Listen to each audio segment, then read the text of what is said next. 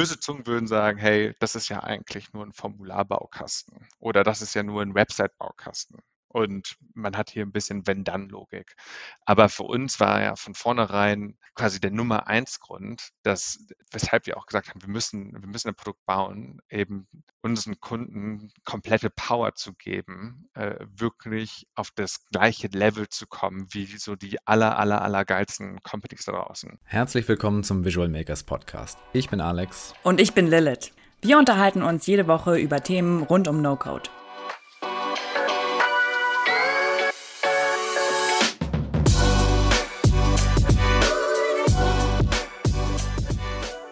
Amir Bohnenkamp ist einer der Gründer von Heyflow, einer Software für interaktive Clickflows aus Hamburg. Amir, schön, dass du da bist. Ja, freut mich sehr, mit dabei zu sein. Vielen Dank für die Einladung. Amir, was, was hast du bisher so gemacht und ähm, wie bist du dazu gekommen, dein eigenes Unternehmen zu gründen? Jo, also wenn ich mal so zurückblicke, die Reise begann für mich eigentlich damals ähm, bei einer neu gegründeten Firma, die hieß damals noch U4Med, heißt mittlerweile MedWing ist heute so die größte Plattform in der Vermittlung von äh, Pflegekräften an äh, Krankenhäuser. Und es war quasi so für mich das erste ähm, äh, große Mal, dass ich da quasi bei einem, bei einem Startup gestartet bin als Mitarbeiter Nummer eins.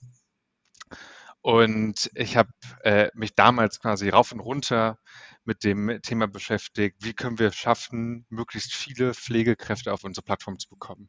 Und ich glaube, was ich damals ähm, gelernt habe, als ich mich wirklich damit beschäftigt habe, wie machen so die aller, allerbesten, ja, und zwar unabhängig von der Industrie. Wie macht es jetzt einen Laminate im Bereich Insurance? Wie macht es ein McMakler im Bereich Real Estate? Wie macht es zum Beispiel ein Taxfix im Bereich Financial Services? War, dass ich gesehen habe, es benutzt eigentlich keine Firma mehr einen, einen Bot, es benutzt keine Firma mehr ein klassisches Formular und auch so diese normale Website, wie wir sie kennen, ist einfach so ein bisschen aus dem, aus dem Mode gekommen. Ja, und wir haben eben so ein bisschen dieses äh, Muster erkannt, dass die meisten Companies eben oder gerade so diejenigen, die, die extrem gut konvertieren, die extrem gut darin waren, äh, Traffic äh, zu Leads, zu Sign-ups, zu äh, Sales zu konvertieren, dass äh, gerade die auf etwas gesetzt haben, was wir einen Clickflow äh, bezeichnet haben oder als Clickflow bezeichnet haben. Nur das Problem, vor dem ich damals stand, ähm, gemeinsam mit dem Gründer von, von Medwing, mit dem Johannes, war, dass wir eben nur zu zweit waren und äh, uns die Frage gestellt haben, ja, wie kommen wir jetzt überhaupt auf dieses Level von so einem Laminate? Wie können wir jetzt überhaupt sowas bauen? Ja? Und wenn man so ein bisschen die, die Tech dahinter dekonstruiert, dann sieht man, dass man auf der einen Seite so ein bisschen dieses eine Element von einem Bot-Baukasten hat. Ja, du hast äh, so ein bisschen diese Rule Automation, ja, du hast eine gewisse Form der Interaktivität. Dann hast du aber darüber hinausgehend natürlich auch ein, sehr starkes Design-Element. Ja, du möchtest, dass es quasi komplett zu deiner CI passt. Und äh, dann hast du ein Analyseelement, weil du möchtest das komplette Thema, äh, das, das komplette Ding eben ähm, durchanalysiert werden kann. Und du verstehst, wie die Conversions, äh, Conversions sind, an welchen Stellen die Leute rausdroppen. Und zu guter Letzt hast du natürlich eine ganze Menge an, äh, an Integration. Das war einfach nichts, was wir so einfach bauen konnten. Und wir wollten aber unbedingt sowas haben, haben gesagt, wir brauchen dieses Thema Interaktivität, wir brauchen dieses Thema Rule Automation, wir brauchen dieses Thema komplette Designflexibilität. Wir wollen das ganze Ding perfekt analysieren. Wir wollen es mit unseren Services konnektieren. Und ja, das, das, hat nicht geklappt. Ja, also es gab zu der Zeit kein, keine Software, mit der wir das so einfach umsetzen konnten. Und wir sind da wirklich einen super, super steinigen Weg gegangen, haben erst eine Agentur dazu beauftragt, das zu machen, haben dann eben einen ersten Entwickler geheiert, ähm, der hat, äh, hat den ersten Prototypen gebaut, den mussten wir leider dann relativ schnell quasi Müll schmeißen, weil der nicht ähm, so richtig performant war. Und dann nach äh, extrem langer Zeit, also Monaten, hatten wir dann wirklich den ersten Prototypen, von dem wir gesagt haben, okay, der ist jetzt wirklich gut genug, dass wir da mal ein Marketingbudget äh, draufschmeißen können. Ja? Und äh, da hat es dann so ein bisschen bei mir ähm, quasi geklickt, dass ich gesagt habe, okay, das ist schon irgendwie ein krasses Problem und warum hat das hier noch keiner gelöst?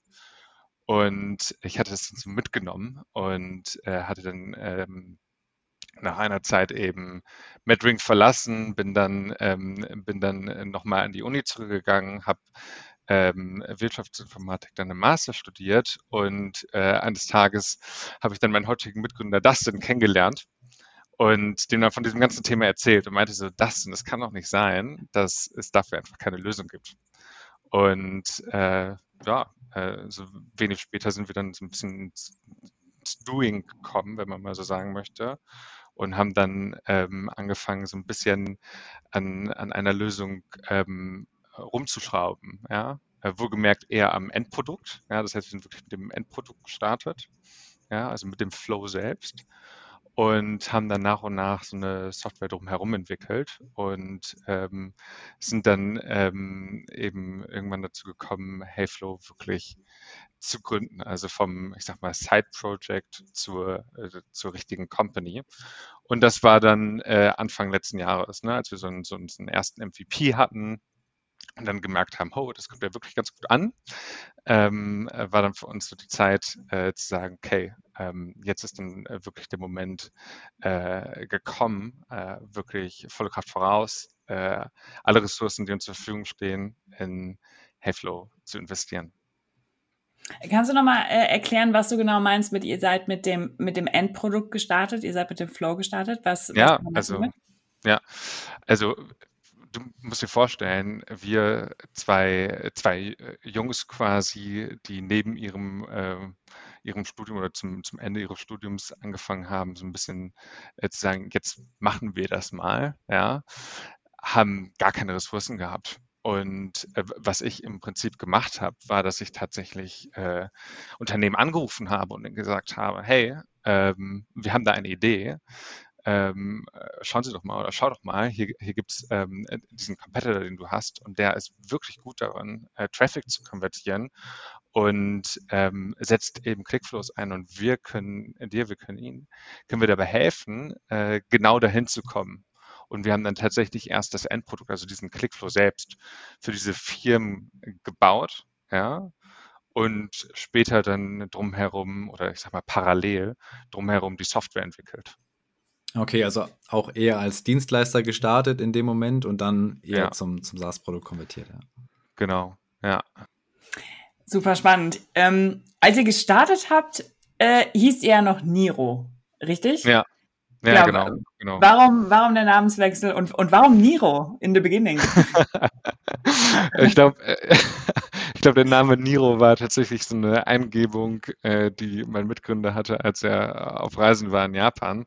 Und äh, ist dann zurückgekommen und meinte, hey, ich hab's, äh, der Name sollte Niro sein. Und äh, es hatte wirklich keinen weiteren Grund. Ich fand, dass er sich ganz gut angehört hat und dann ähm, haben wir uns einfach schnell bewegt und den Namen gewählt.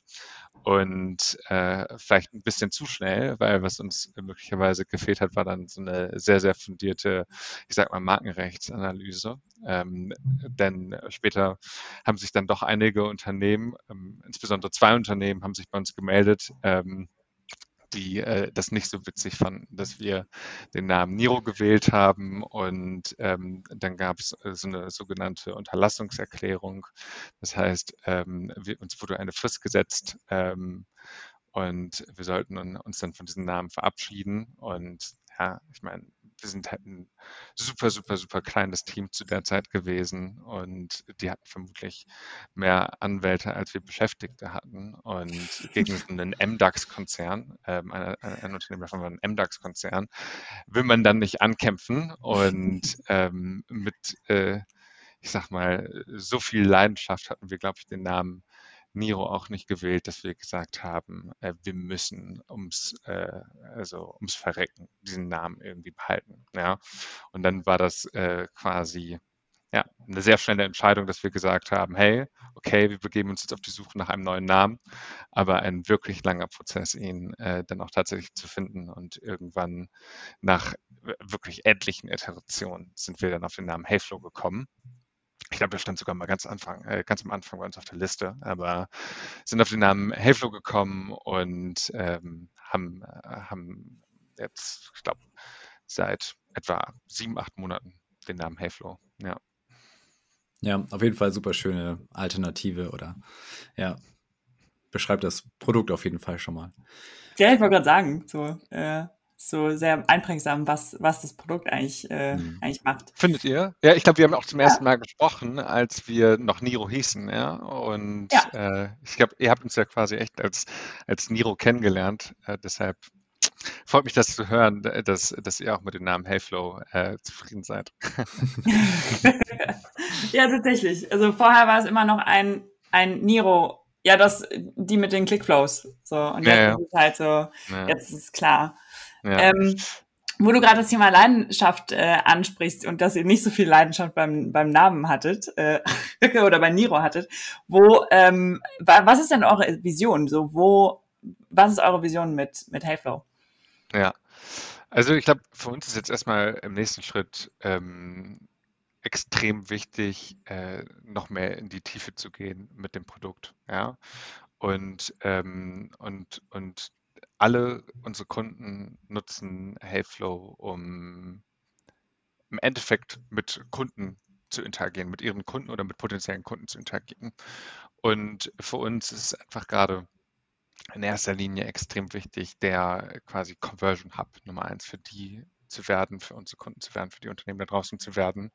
Und wir denken Heyflow einfach als No-Code-Plattform. Ja, also wir sehen da draußen etliche Unternehmen, die einen super Job machen, ob es jetzt ein DocuSign ist, wenn es um Thema äh, Signing geht, oder ob es ein Calendly äh, ist, wenn es ums Thema Terminbuchung geht, oder ein Stripe, wenn es ums Thema Payment geht die, die wirklich fantastisch sind und die, äh, die ja auch äh, viel, viel, viel, viel größer als wir sind. Ähm, aber für uns ist äh, quasi gerade sehr, sehr zentral, ähm, daran zu arbeiten, eine Plattform zu schaffen, auf der dann eben auch diese Unternehmen ihren Platz finden und auch einfach ähm, unkompliziert in unsere Software und in jeden Flow integriert werden können. Ja, und das ist quasi etwas, worauf wir sehr, sehr, sehr stark äh, hinarbeiten, ähm, da einfach immer näher dran zu kommen.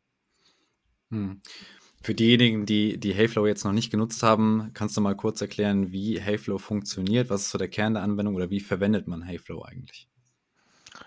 Äh, ja, also was der Kern der Anwendung, der Kern der Anwendung ist ein Baukasten, ähm, indem man äh, quasi 25 äh, Blöcke zur Verfügung hat, die man per Drag and Drop auf äh, sogenannte Screens beziehungsweise Seiten zieht. Diese Seiten kann man dann, nachdem man so einen Screen quasi mit Blöcken ausgestattet hat, ähm, miteinander verknüpfen. Und ähm, anschließend kann man natürlich oder auch natürlich schon davor diesen, diesen Flow äh, zu 100 Prozent auf seine CI abstimmen, also das Design sowohl UI-seitig als auch UX-seitig sehr, sehr stark bestimmen, ähm, ohne, äh, ohne da große Kompromisse eingehen zu müssen. Und wenn man das gemacht hat, dann kann man im, im zweiten Step ähm, Third-Party-Services verbinden. Zum einen auf der Seite, äh, einen Seite natürlich Response-Händler. Man kann zum Beispiel seine Daten direkt in sein CRM-System spielen, HubSpot oder in Pipedrive oder in, ähm, in, in, Google Sheets und Airtable und so weiter und so fort. Dann kann man natürlich auch noch Analytics-Services integrieren und wenn man das gemacht hat, dann ist man vielleicht so weit, dass man seinen sein, sein Flow an den Start bringt und ähm, die ersten Marketingkampagnen drauf schaltet. Und äh, danach ähm, hat man dann die Möglichkeit, bei uns in einem äh, quasi eigens gebauten Analytics-Dashboard äh, genau zu sehen, wie ein solcher Flow performt. Ja, also quasi das, was ich gerade ganz am Anfang gesagt habe. Ähm, einmal das, der Aspekt der Root Automation, des, des Designs und ähm, der äh, Integration, das ist quasi äh, genau das, was man, was man heute auch so in unserer Software findet. Ja.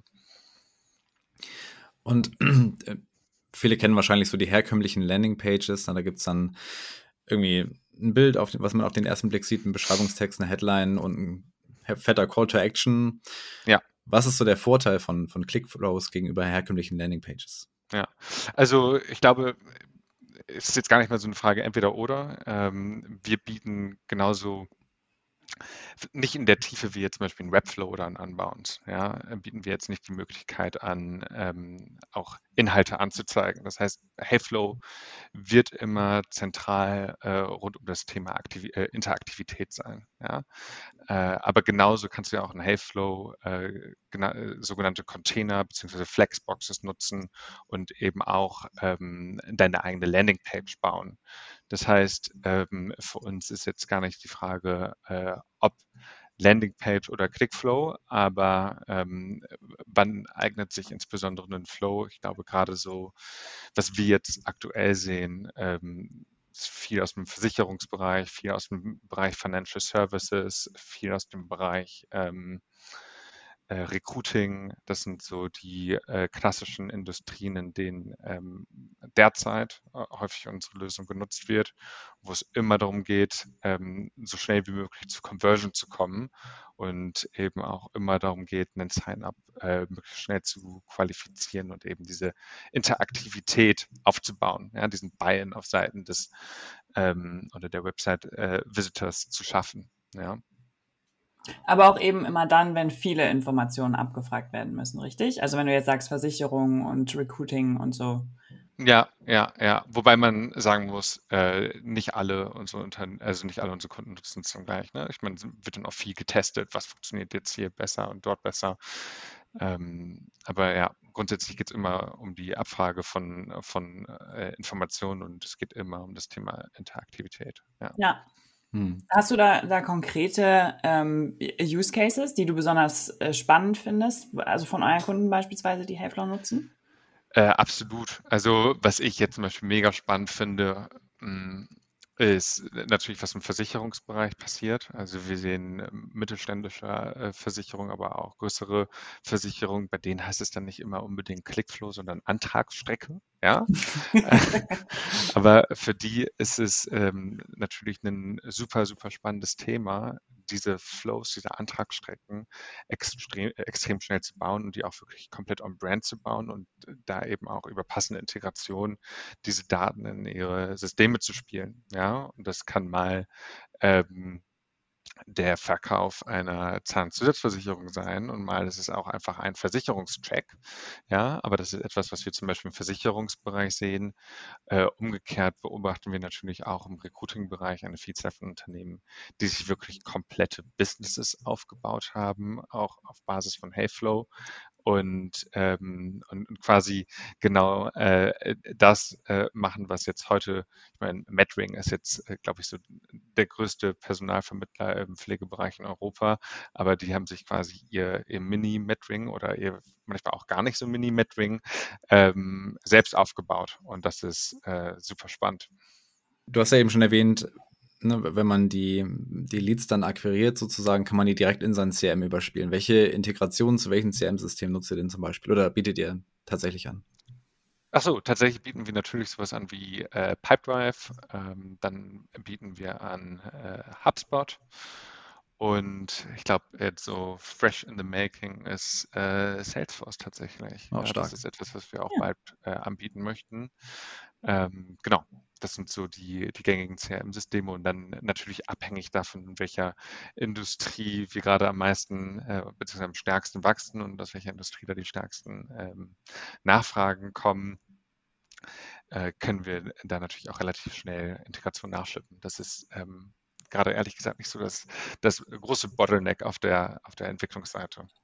Und äh, Webhook API wird tatsächlich auch viel genutzt dann in diesem Kontext. Ja. Ja, genau, wäre jetzt meine nächste Frage gewesen, ob für die, für die No-Code-Liebehaber auch Integromat oder Zapier oder so anbindbar sind. Ja, also Zapier ist auch anbindbar, ähm, Integromat ist gerade auch in the making. Ja, ja. cool. Sehr, sehr cool. Ähm, habt ihr euch denn, was ihr eben schon gesagt, so du wolltest ein No-Code-Tool bauen, habt ihr euch dann also wirklich auch von Anfang an als No-Code-Tool gesehen oder kam der Begriff quasi erst später?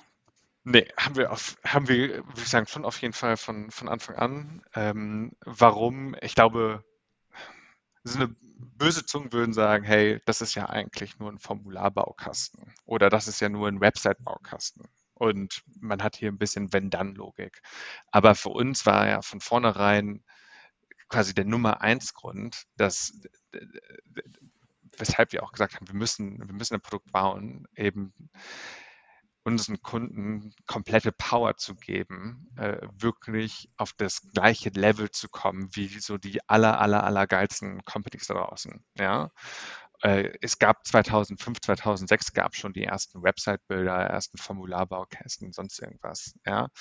Ähm, die kannten wir auch alle davor. Aber immer wenn man die genommen hat und quasi ein bisschen einen Echt-Test gemacht hat oder wie auch immer das bezeichnen möchte, haben wir gesehen, okay, ähm, so kannst sowas aber, also sowas im Sinne von, du kannst jetzt einen Laminate, einen Mac-Makler oder einen Textfix, das kannst du gar nicht in einer solchen Software nachbauen. Und das ist quasi immer so ähm, das Vorbild für uns gewesen, dass wir gesagt haben, hey, wir wollen aber, dass unsere, unsere, unsere Kunden quasi noch mehr Power, noch mehr Power damit haben, ja, und, und wirklich dann Dinge genauso umsetzen können, ja.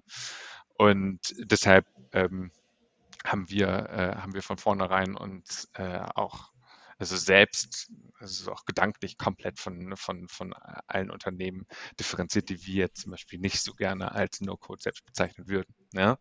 Mhm. Ja. Was macht für dich ein gutes, gutes No-Code-Tool aus? Ist es genau das, dieses Power to the People?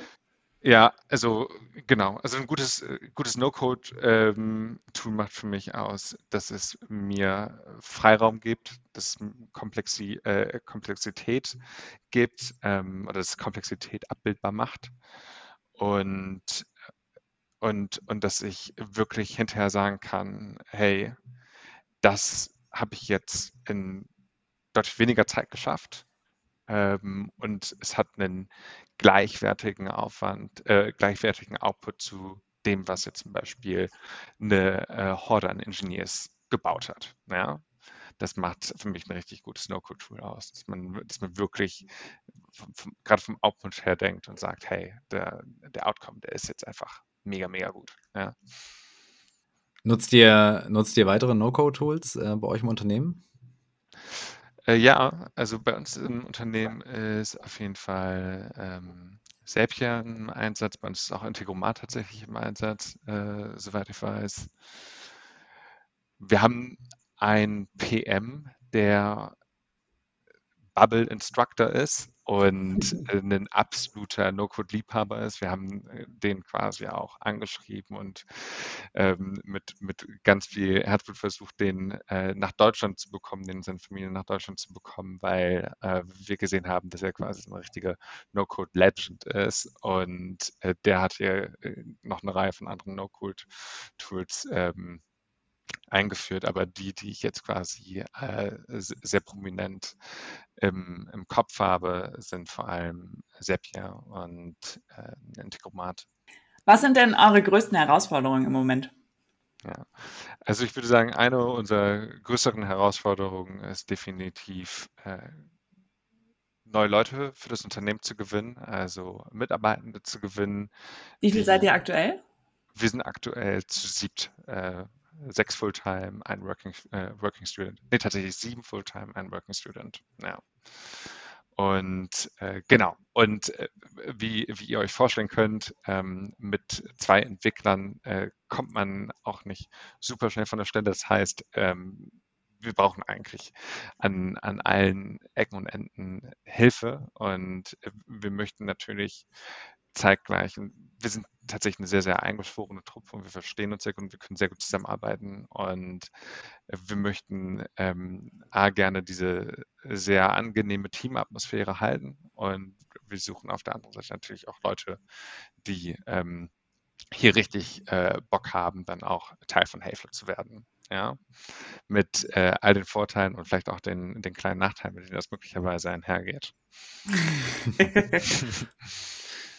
Ja, cool. Ähm, ihr habt jetzt gerade eine größere Investmentrunde gefahren. Erstmal Glückwunsch dazu. Mhm. Ja, ähm, und da ist der, der Ausbau des Teams wahrscheinlich auch Teil davon, oder?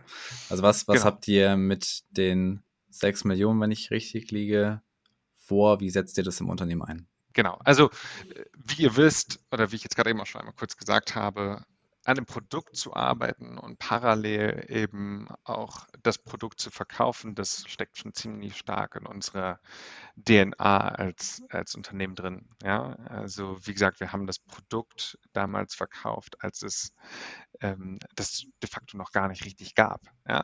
Und äh, wir sind jetzt auch schon recht weit gekommen in einem sehr kleinen äh, Team.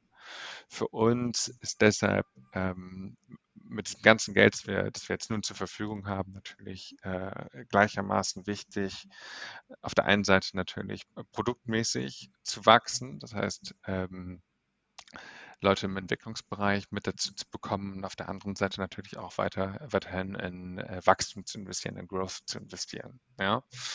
Und deshalb muss man sagen, dass, dass, es, dass das Geld quasi gleichermaßen in beide Bereiche, ähm, wenn man das so sagen kann, gleiche, äh, gleichermaßen beide Bereiche investiert werden wird.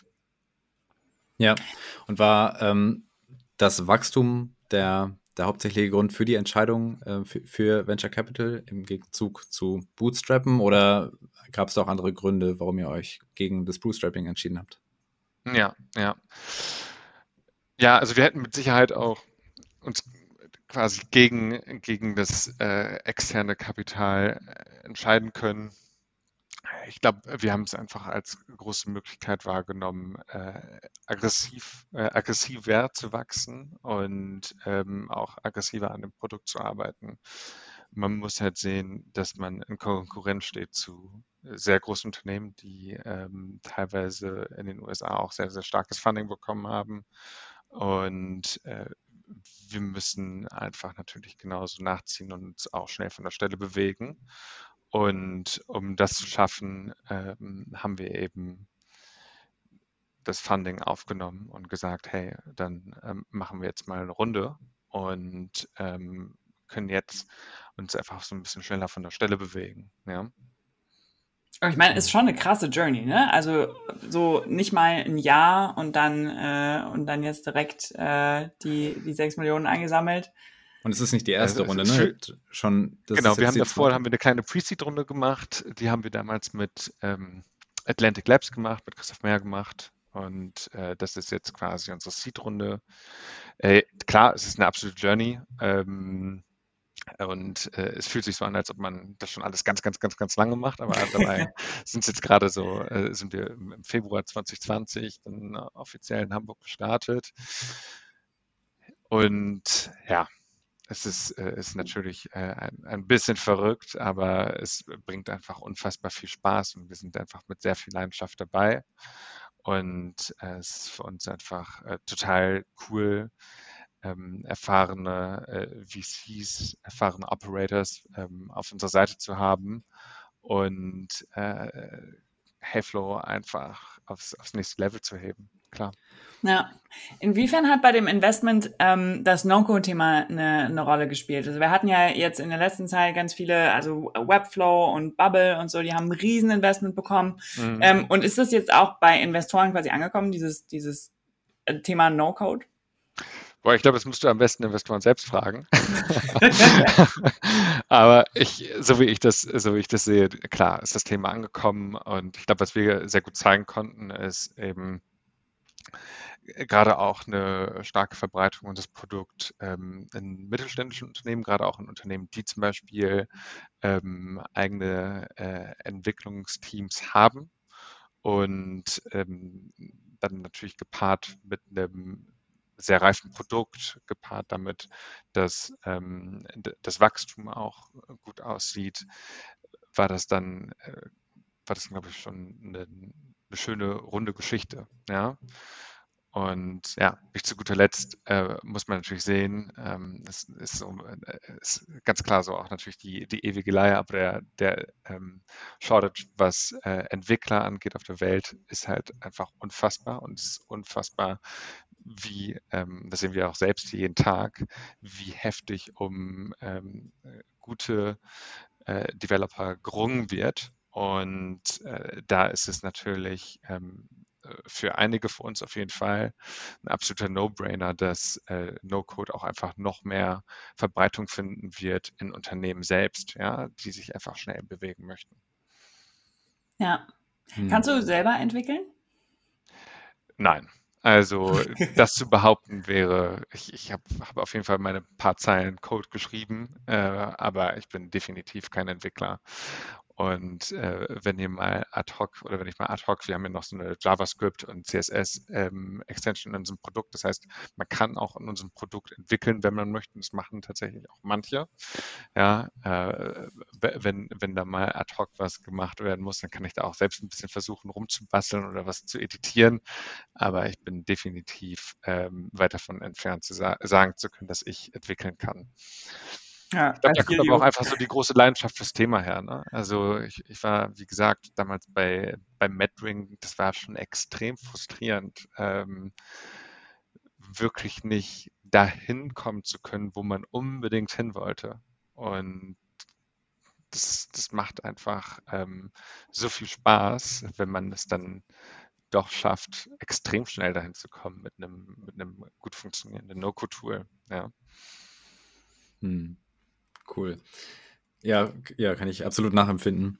Vielleicht nochmal ganz kurzer Einblick in, in den Gründeralltag. Wie viel Zeit frisst es, in, mit Investoren zu sprechen? Also wie, wie viel Zeit, sage ich mal, ich weiß nicht, ob du mit den Investoren gesprochen hast, aber wie viel Aufwand ist das so pro Woche ungefähr, bis man tatsächlich zu einem Ergebnis kommt?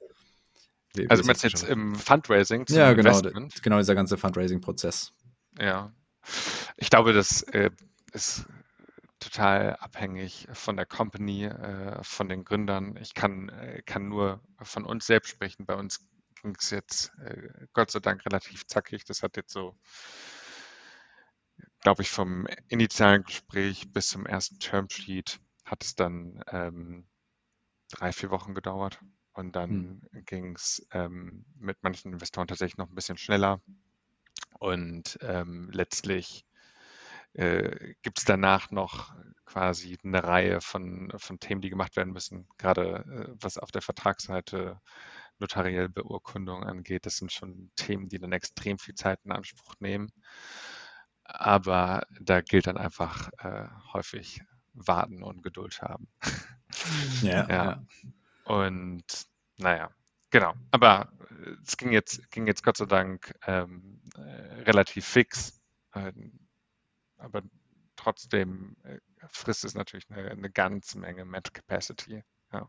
Auf jeden Fall. Und in diesen vier Wochen war ich dann wirklich Tag ein, Tag aus in Calls und habe wirklich ähm, alles andere so gut wie ruhen lassen. Und bin natürlich extrem dankbar dafür, dass, dass wir dann eben äh, ein super geiles Team haben, die dann, ähm, die dann eben in der Lage sind, alles zu own und dann äh, geht es eben sehr gut und dann harmoniert es auch einfach sehr schön. Ja.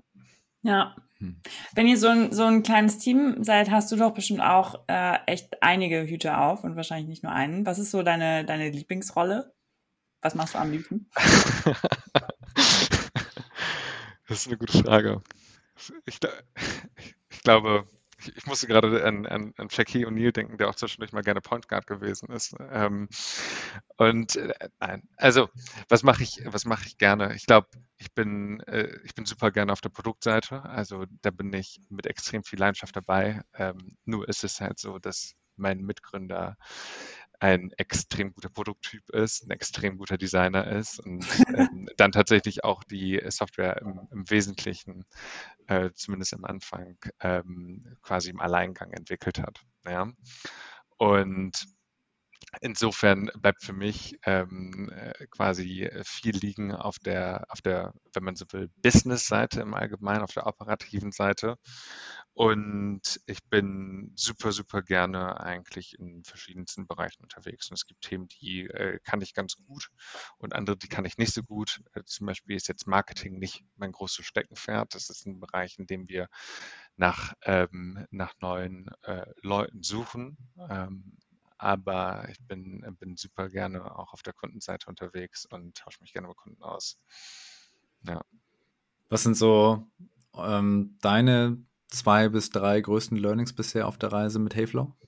Ich glaube, es ist super wichtig, dass man sowohl in Momenten, in denen alles scheinbar richtig gut läuft, ja, und man hat irgendwie einen mega geilen Monat, super viele Kunden dazu gewonnen, alle sind super happy ja, dass man da nicht in eine Situation der Ekstase verfällt. Und genauso es ist extrem wichtig, glaube ich, dass man, oder das ist auch für mich ein Learning, dass man in Momenten, in denen mal Sachen wirklich überhaupt nicht laufen. Ja, und so ein Moment war zum Beispiel, als wir dann äh, plötzlich zwei äh, Unternehmen an der Backe hatten, die gesagt haben, hey, das ist ja unser Name und ihr dürft nicht mehr Niro heißen, dass man da nicht in Stockstarre verfällt.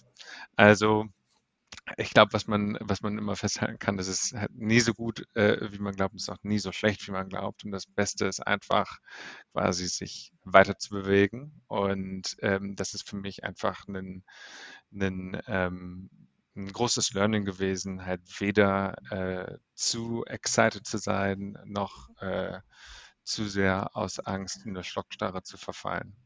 Aber meinst du mit zu excited, dass man dann auch in eine, auch in eine Art Schockstarre verfällt, im Sinne von, dann ruht man sich drauf aus oder meinst du, genau, ja, man wird enttäuscht? Okay, okay. Genau, das meine ich damit, ja.